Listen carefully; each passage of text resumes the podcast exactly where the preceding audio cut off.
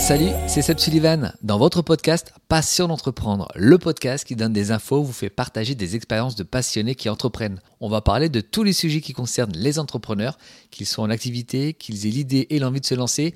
Vous vous posez des questions, l'objectif est d'y répondre. Chaque parcours d'entrepreneur est passionnant à découvrir, on va les mettre en avant.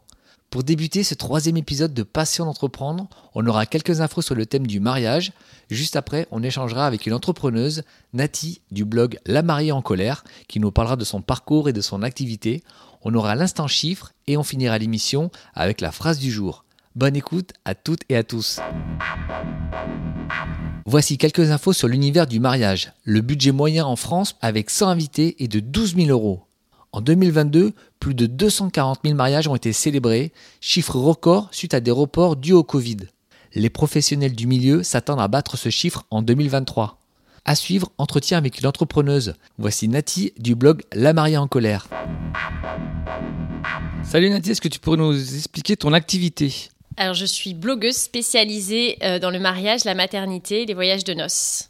Comment tu communiques sur ton activité? Euh, en fait, alors au début, euh, donc j'avais qu'une page Facebook euh, pour euh, publier mes articles. Ensuite, euh, j'ai créé, j'ai essayé de coder moi-même mon site internet. C'était une grande blague. Surtout qu'à l'époque, il n'y avait pas euh, ChatGPT pour euh, nous aider. Et donc voilà, j'ai essayé de faire mon blog moi-même. Ensuite, je suis passée sur WordPress, je suis passée sur Tumblr, je suis repassée sur WordPress.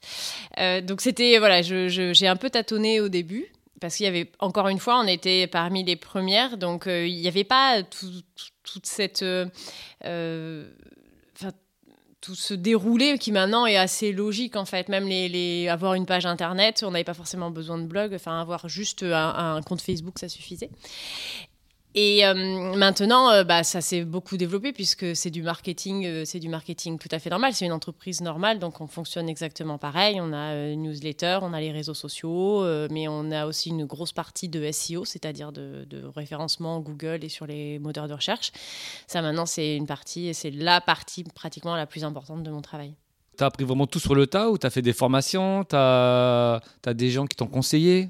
J'ai appris tout sur le tas. Maintenant, je suis bien entourée, j'ai su m'entourer. J'ai une agence euh, de webmaster. J'ai des webmasters à temps plein euh, qui gèrent la partie technique parce que c'est pas, c'est pas, chacun son métier, on va dire. Et puis euh, j'ai une agence SEO aussi qui gère toute la partie euh, référencement, enfin qui m'appuie sur la partie référencement, qui m'ont, on va dire, formé à la base quand des fois il y avait des, on prenait des impacts par rapport à Google, etc. Je me suis formée moi-même. Ils m'ont, ils m'ont aidé aussi dans ce sens-là parce qu'on peut pas tout. Enfin, en fait, c'est ce que c'est ce que m'expliquait l'agence. Il me disait si tu avais su il y a 10 ans ce qu'on sait aujourd'hui sur le SEO, forcément tu n'aurais pas fait pareil. Et effectivement, et on ne sait pas encore en 10 ans comment ça va évoluer, donc on est obligé de tout le temps se former de tout le temps être en veille par rapport à ce qui se passe. T'as plusieurs sujets sur ton blog. T'es parti sur le mariage, après t'es parti sur la grossesse. Il y a plusieurs étapes. C'est, en fin de compte, c'est ta vie que tu racontes à travers euh, ton blog. Après, il y a les expériences des gens qui viennent euh, greffer autour. Alors à la base, euh, comme ce blog était personnel euh, et n'était pas du tout destiné à être grand public euh, autant, ça, je parlais de moi. Euh, j'ai après euh, fait évoluer la, ligne éditoriale en 2015 quand je suis tombée enceinte à la grossesse, la maternité. Mais maintenant, je parle très peu de moi en fait. C'est, euh, j'essaie de plus laisser la parole aux femmes, de libérer vraiment tous les sujets dont elles ont besoin de parler, surtout sur la maternité, la grossesse où il y a énormément de tabous. Le but, c'est vraiment de, les laisser s'exprimer, de leur offrir un, endroit en toute bienveillance où elles peuvent venir parler de sujets euh, hyper tabous. euh, de, on va de la césarienne de convenance aux fausses couches, on va, enfin voilà, sur la descente d'organes, on va vraiment aller sur des, sur des sujets qui sont très impactants dans la vie d'une femme euh, et dont on n'ose pas forcément parler facilement avec son entourage parce que parce que c'est délicat. Et, euh, et là, le fait de pouvoir le faire euh, anonymement sur Internet et d'avoir beaucoup de, de témoignages, euh, de commentaires qui sont très bienveillants en retour, ça aide à libérer cette parole. Et c'est une force du blog, c'est de pouvoir euh, que les femmes s'y sentent bien. Et c'est pour ça qu'elles nous suivent pendant aussi longtemps. Est-ce que pour toi, tu as des modèles d'entrepreneurs ou d'entrepreneuses? Quand on voit des modèles d'entrepreneurs et d'entrepreneuses, on parle beaucoup de succès et très peu d'échecs. Et, euh, et, je trouve qu'on quand on prend un modèle, souvent on voit, euh, quand les gens sont interviewés et tout ça, on voit quand ils ont réussi et pas quand euh, combien ils ont, ils ont galéré en fait avant. Donc, je vais pas dire que j'ai des, des, gens qui m'ont inspiré par rapport à ça parce que je trouve que c'est quelque chose de beaucoup caché. Euh, alors, il y en a qui appellent ça l'échec. Moi, j'appelle ça euh, l'expérience. Et ça, c'est toujours très, très bon à apprendre. Il faut, il faut vraiment apprendre de chaque euh, expérience et surtout si elle est négative, se dire pourquoi, etc. Mais je trouve qu'on insiste beaucoup sur voilà, le, le, succès d'une personne et pas assez sur tout ce qu'elle a raté, entre guillemets, avant et qui l'ont amené à réussir. Et, et, ça, c'est quelque chose que que je. Enfin, je sais pas. Enfin, ouais, c'est quelque chose que je trouve dommage en fait. Euh, et en fin de compte, c'est plus les Américains qui font ça. Et c'est vrai que nous, en France, on parle que du succès. Et, l'échec, en fin de compte, c'est quelque chose de hyper négatif. Alors que dans d'autres pays, pas du tout. Justement, c'est la formation. C'est un échec amène après un succès. Exactement. En fait, euh, c'est vraiment prendre en... Enfin, moi, j'ai galéré euh, comme tout le monde au début. J'ai fait des erreurs, j'en fais encore et j'en ferai encore. Et heureusement que ces erreurs existent parce qu'elles servent à me former, justement. Au SEO, je me serais jamais formée si j'avais pas pris euh, des impacts, des moments où, où des impacts Google, par exemple, où bah, l'algorithme change. Et bah, en fait, je me serais juste confortée dans ce que je faisais et jamais j'aurais évolué, jamais je me serais formée. Et, en fait, faut, faut pas dire aux gens... Enfin, parler du succès, des modèles, c'est bien, mais, mais il faut que ces modèles ils soient euh, euh, vrais entre guillemets, parce que sinon c'est un peu comme regarder les influenceurs sur Instagram, quoi. C'est que du, que des paillettes, c'est que beau, mais en fait c'est pas, pas la réalité de, l'entrepreneuriat. Quel conseil tu donneras à des jeunes personnes ou même plus âgées qui ont envie d'entreprendre et voilà des petits conseils qui pourraient leur dire bah, faites attention à ça ou alors faites des erreurs et vous, et vous verrez bien. Euh, j'ai surtout envie de leur dire faites vos propres erreurs et pas celles des autres. C'est-à-dire que justement, on parle toujours de l'expérience, mais l'expérience, elle est extrêmement personnelle. Et pour euh, arriver à, à réussir, euh, il faut faire ses propres erreurs, suivre son instinct et son, et son propre chemin en fait. On peut donner plein de conseils, mais finalement, euh, si on pense que c'est comme ça qu'il faut faire, il faut le faire comme ça parce qu'on a une certaine leçon à apprendre de certaines erreurs en fait. Et, et ça peut être aussi adapté par rapport à notre personnalité, par rapport à notre façon de réagir aux événements c'est extrêmement personnel. Donc dire il faut que tu fasses comme ça, pour moi, c'est pas forcément quelque chose de très euh, viable. Et euh, moi, je dirais, faites vos erreurs, pas celles des autres. Et tu as des gens qui te contactent justement pour te demander conseil ou pas?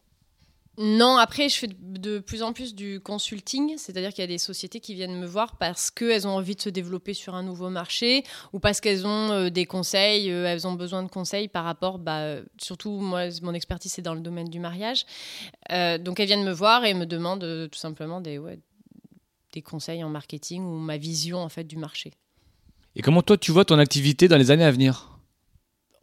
En fait, je dis toujours que c'est pas moi qui fais ma ligne éditoriale, c'est mes lectrices déjà. Pour la partie blog, on va dire que c'est vraiment elles qui décident euh, là où elles veulent m'emmener, des sujets qui sont euh, qui, les intéressent et, euh, et, dont elles ont, enfin comment elles ont envie de l'aborder j'ai toujours, euh, toujours l'impression d'être au maximum. Je vois jamais arriver les, les, les, belles étapes d'après, en fait. Euh, je me dis toujours que c'est très positif et je, je, euh, je, profite de chaque instant et de chaque opportunité que, que, ma vie professionnelle m'offre. Mais j'ai du mal à me projeter, à me dire, ouais, dans 10 ans, je serai là, dans 10 ans, je serai là, parce que je préfère finalement me laisser porter par les événements et, et voir comment ça va, comment ça va comment ça va se faire parce qu'à chaque fois il arrive des choses qui sont de plus en plus belles et de plus en plus agréables. Et si ça me va pas je, je, quitte. Donc euh, dire dans 10 ans je serai là euh, c'est pour moi c'est impossible parce que j'ai juste envie de continuer à faire ce que j'aime et, voir euh, comment j'évolue et m'adapter en fonction de mes besoins.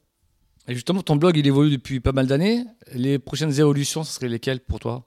Ça fait 10 ans euh, ça sera peut-être encore d'ouvrir un peu plus la ligne éditoriale. Euh, après, ça va être en fonction des événements de ma propre vie ou de celle de mes lectrices.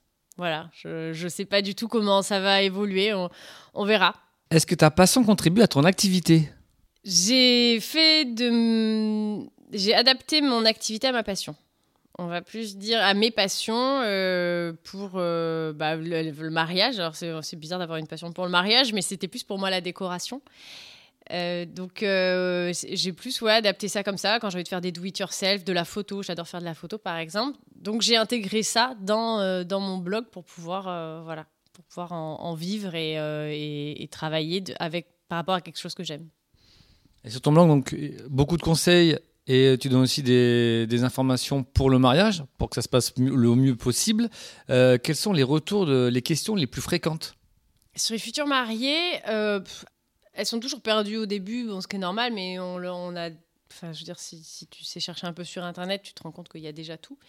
Euh, on, retourne quand même beaucoup sur les conflits euh, de qui ont lieu pendant l'organisation d'un mariage. Ça, c'est quelque chose qui revient, c'est récurrent, c'est normal, les conflits avec la famille, surtout, comme pour l'arrivée d'un bébé d'ailleurs. C'est quelque chose qui est lambda, on va dire. Donc ça, ça revient souvent quand même. Genre les conflits avec la famille, c'est lesquels ça?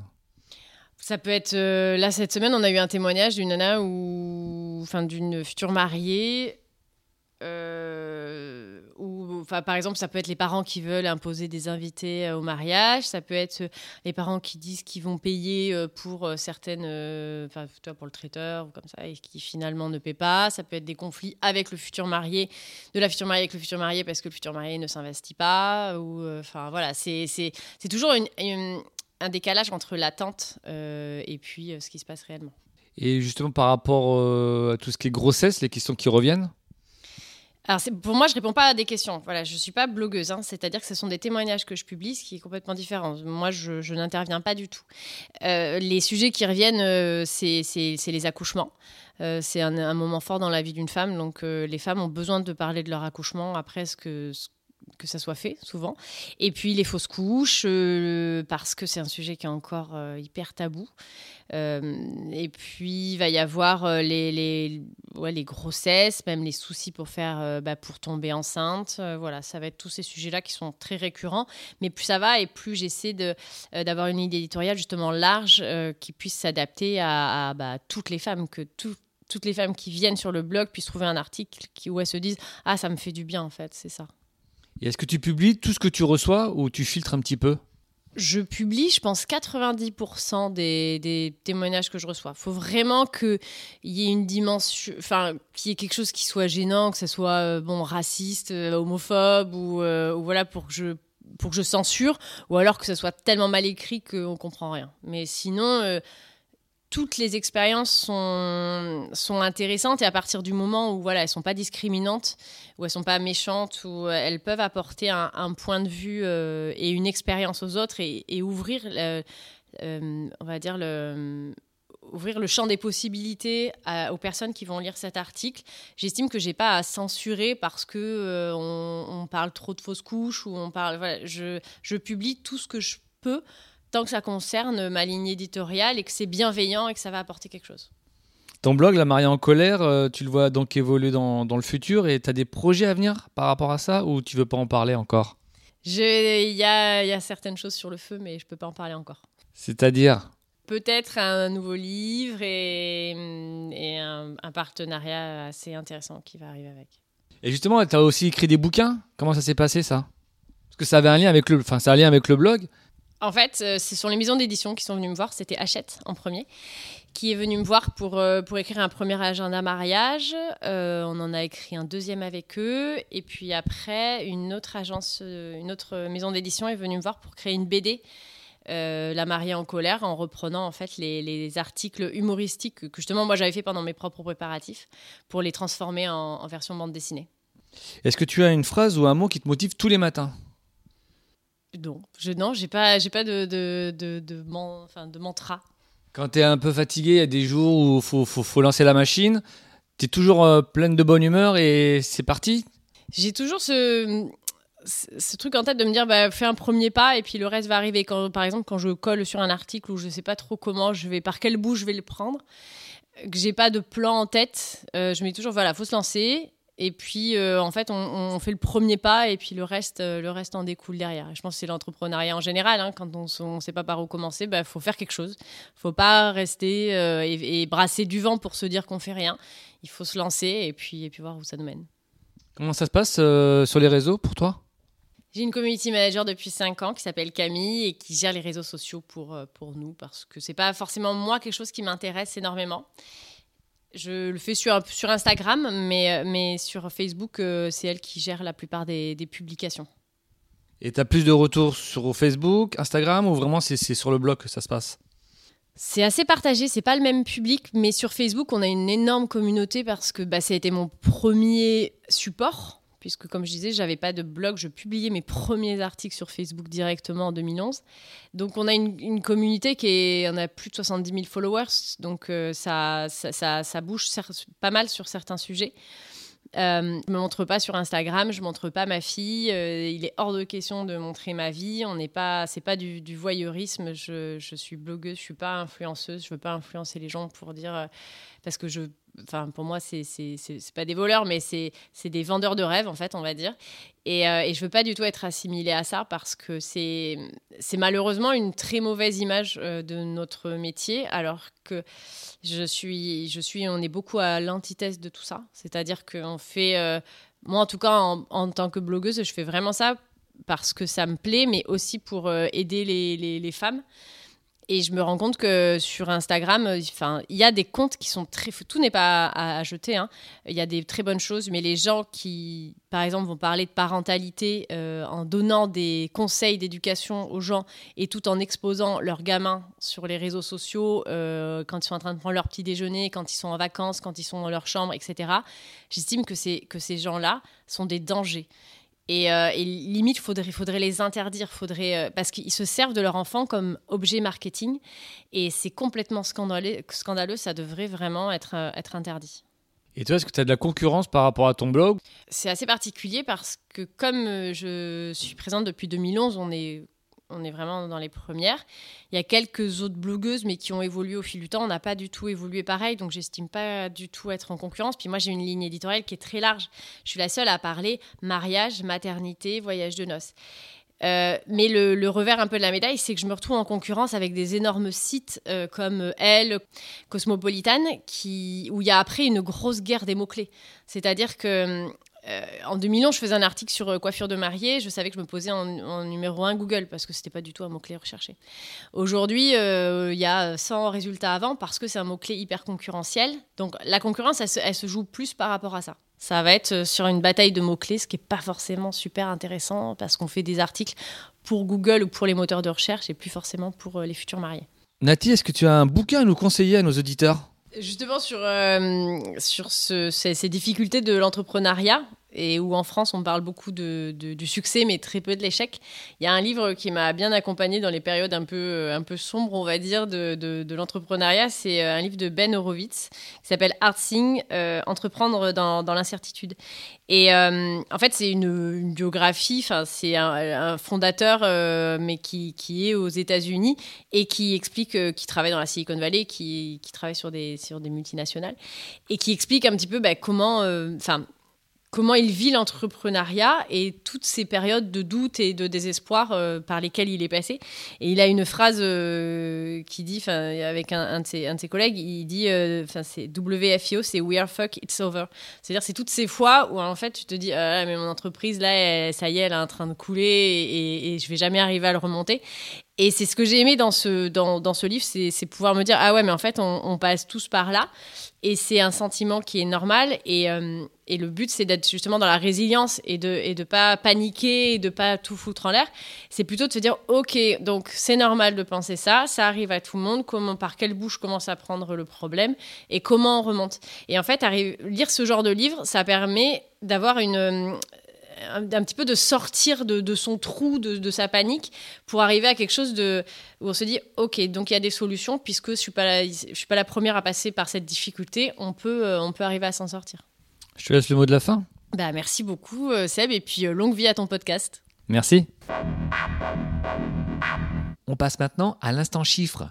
Le blog La mariée en colère, en 2022, c'est 3,8 millions de pages vues et 2,2 millions de visiteurs uniques il est important d'avoir une phrase pour se motiver chaque jour. Aujourd'hui, j'en ai choisi une de Bruce Lee. Le but n'est pas toujours ce qu'on doit atteindre, ce n'est souvent qu'un objectif qui motive nos actes. Vous aussi, vous avez des phrases qui vous motivent chaque jour. N'hésitez pas à me les envoyer sur mon mail seb.sullivan.hotmail.fr pour qu'on les partage avec nos auditeurs. Merci d'avoir écouté Passion d'entreprendre. On se retrouve très vite sur les réseaux. Vous pouvez écouter le podcast sur Spotify, Deezer, Apple Podcast, ainsi que sur la plateforme audioblog.arteradio.com. À bientôt dans le prochain épisode de Passion d'entreprendre.